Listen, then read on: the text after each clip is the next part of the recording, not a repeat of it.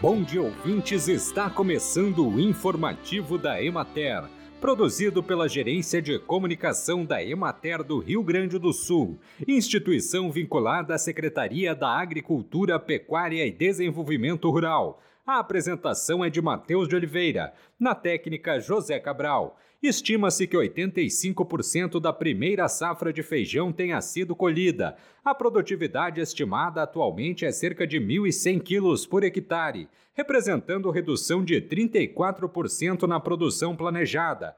As lavouras remanescentes são mais concentradas na regional da Emater de Caxias do Sul, onde o índice de colheita ainda não alcança 50%.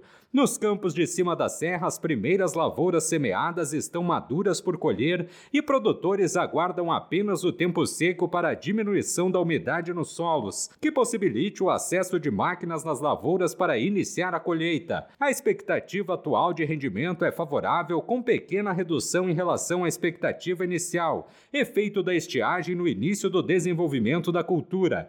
Na regional de Pelotas, a colheita alcançou 90% dos cultivos. Restam a campo 4% maduros, 2% em enchimento de grãos, 2% em floração e 2% em desenvolvimento vegetativo. O feijão da segunda safra está 41% em fase de desenvolvimento vegetativo, 42% em floração, 14% em enchimento de grãos, 2% em maturação e 1% colhido. A estimativa de produtividade é cerca cerca de 1.500 quilos por hectare. O cultivo do feijão em segunda safra mostra-se uma importante alternativa de produção após os meses de estiagem, especialmente nas regionais da Emater de Erechim, Frederico Westphalen e Soledade.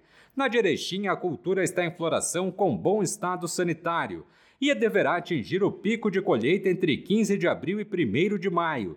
Na de Frederico Westphalen, 70% do cultivo está em fase de germinação e desenvolvimento vegetativo, 20% em floração e 10% em enchimento de grãos. Bem, e por hoje é isso, nós vamos ficando por aqui, mas amanhã tem mais informativo da Emater.